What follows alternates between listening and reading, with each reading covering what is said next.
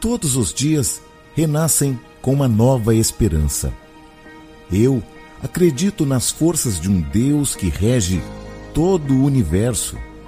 Ele é o meu mestre, minha luz, meu caminho, minha verdade.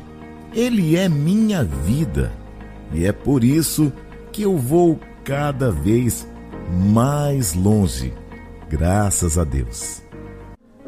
Essa é a mensagem do dia, a palavra do dia.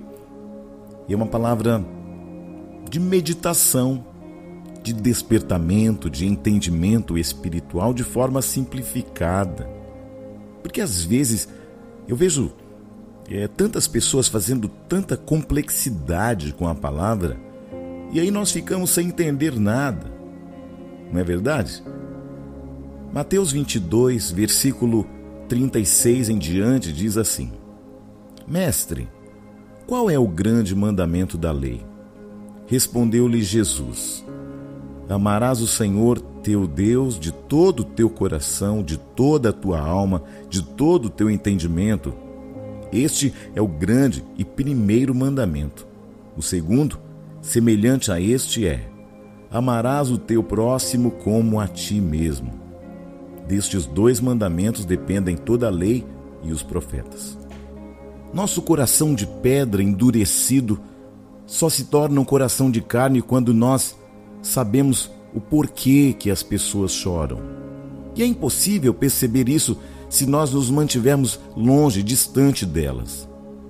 E para que nós entendamos melhor nesta manhã, eu quero replicar aqui uma história que eu li há algum tempo atrás em um livro o relato de um homem que embarcou com seus três filhos em um trem que choravam e gritavam descontroladamente.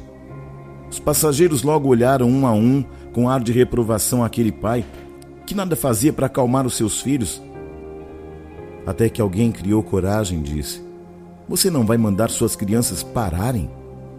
Para que a gente tenha tranquilidade de novo em nossa viagem?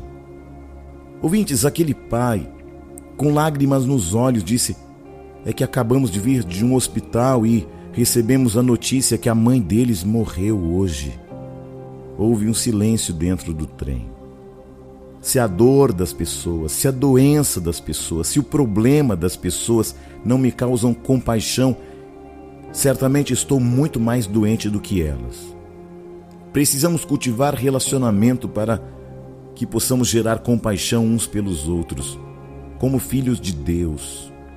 Deveríamos ser conhecidos por nos dar bem com os pecadores, com os que choram, com os necessitados. Hoje eu posso estar socorrendo alguém, mas amanhã pode ser eu, pode ser você, quem vai precisar de uma mão estendida.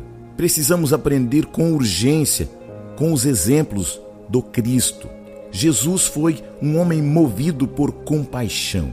Ele se compadeceu da morte de Lázaro. Ao ver chorando Maria e os judeus que o acompanhavam, Jesus, agitando em si mesmo, em seu espírito, vai perguntar onde o colocaram.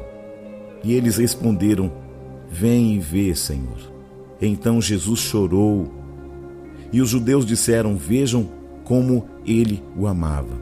Jesus se compadeceu de Jerusalém quando a viu como uma ovelha sem pastor.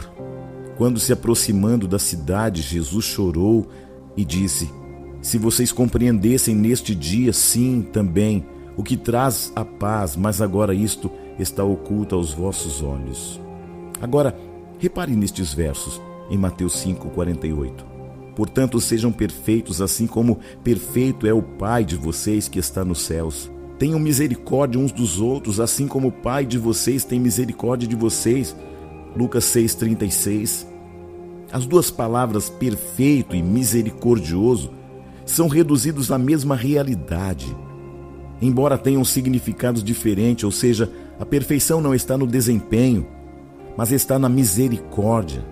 Quer ser perfeito? Exerça misericórdia a mesma que foi liberada sobre a sua vida um dia. Às vezes, nós nos preocupamos muito mais com a nossa reputação.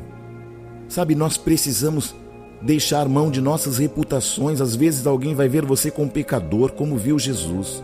Às vezes nós queremos ficar do lado de fora. Nós não queremos nos aproximar de alguém que não tem boa fama. Faça algo para o Senhor hoje. Pare de cuidar da sua reputação e se aproxime daquele que precisa de uma mão estendida. A sua identidade espiritual vale mais do que a sua reputação. Deus nos chamou para sermos misericordiosos. E quando você tem o poder de fazer o bem e não o faz, está pecando. Ser filho de Deus é manifestar o coração dele. Essa é a verdade central de nossa existência.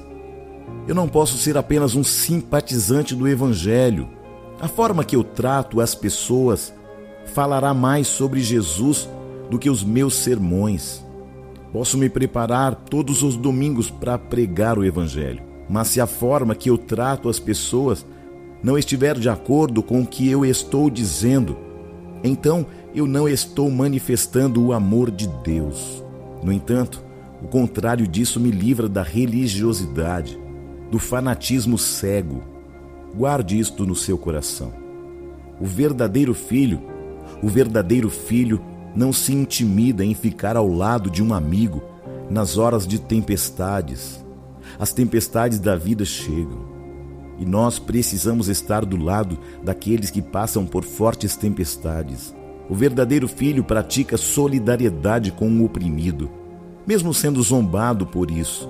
Um filho genuíno recusa-se a ficar calado em meio às injustiças, mas exibe lealdade inabalável. Um filho autêntico não tem medo de ficar perto de quem teve problema, de quem caiu, de quem foi oprimido. Nós nascemos para servir. Chega de um evangelho teórico, sem praticidade, sem mão estendida, que não toca nas pessoas. Chega de um evangelho para fazer de conta. Chega de um evangelho para fazer pessoas chorarem. Do que adianta fazer uma pessoa chorar se ela não vai mudar de vida? Enquanto os conceitos teóricos e teológicos não forem afetados diretamente com atitudes de amor, vamos ser como alguém que constrói uma casa sobre a areia. Ouvir as palavras de Jesus e não praticá-las é o mesmo que construir algo que não terá permanência que não ficará para as próximas gerações. Mas tudo que está fundado no amor não passa nunca, porque o amor tudo sofre, tudo crê, tudo espera, tudo suporta e jamais acaba. 1 Coríntios 13. O evangelho teórico sem manifestações de um serviço humilde, de um coração servil em favor dos outros, é uma ilusão. Mas o evangelho verdadeiro é aquele que busca o direito de todos, é trabalhar pelas crianças, pelos idosos, pelos servos, pelo patrão, pelo funcionário, por quem está certo, por quem está errado. Isso é evangelho.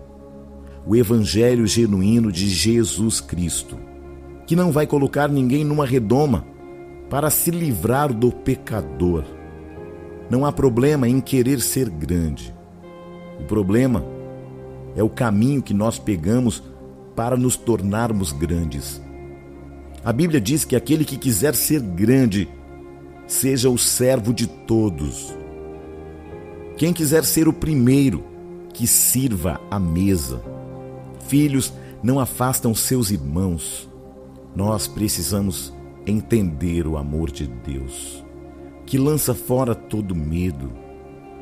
Precisamos exigir de nós a permanência no amor de Deus. Nós precisamos entender que amor é esse, o amor que permanece. O amor de Deus é o amor ágape, o amor que tudo sofre, que tudo crê, que tudo espera, que tudo suporta. Nós precisamos aprender a reconciliar pessoas com Deus e não afastá-las. O exemplo de Jesus é abraçar o leproso, é curar a prostituta, é comer na casa do publicano. Deus nos confiou a palavra de reconciliação para trazer pessoas para o convívio dele na igreja, ao coração de Deus. Deus Deus não pode dar coisas baseadas em seu desempenho, mas naquilo que ele mesmo lhe transformou e por isso Deus lhe deu um novo nome. Você precisa acreditar no que está escrito, porque lá nas Escrituras Sagradas se encontra a realidade da sua e da minha vida. Quando nós lemos algo na Bíblia, precisamos crer, mesmo que tenhamos períodos de solidão, de provas, tudo isto ainda é proveitoso, porque tudo coopera para o bem daqueles que amam a Deus. Deus tem um plano na sua vida. Não tenha medo de expor suas cicatrizes, pois elas sinalizam que você venceu, que superou a solidão, a rejeição, a ofensa, o medo, a incredulidade, que nem você acreditava. Eu quero chamar a sua atenção hoje para dizer a você: a sua vida importa. Que você possa ser um agente de Deus neste tempo, apesar delas. Que você tenha um sentimento genuíno no seu coração hoje. Que você não esteja mais pautado no que disseram, mas que a sua vida esteja embasada no que ele disse. E o que ele disse? Amai-vos uns aos outros como eu vos amei. Glória a Deus. Espero que esta mensagem possa trazer uma reflexão profunda e uma mudança de atitudes e comportamentos na sua vida hoje. Que você abra as portas da reconciliação nessa manhã. Que você possa se consertar com alguém que está do teu lado hoje. Amém. Que Deus use você poderosamente. Que as suas ações possam pregar mais do que as suas palavras. Amém? Deus abençoe o seu dia, seu domingo. Que esse domingo seja extraordinário na sua vida. E que você torne o dia de alguém extraordinário também. Amém? Deus abençoe. Eu sou o Bispo Júnior Neri. Que alegria poder compartilhar a palavra de Deus ao seu coração.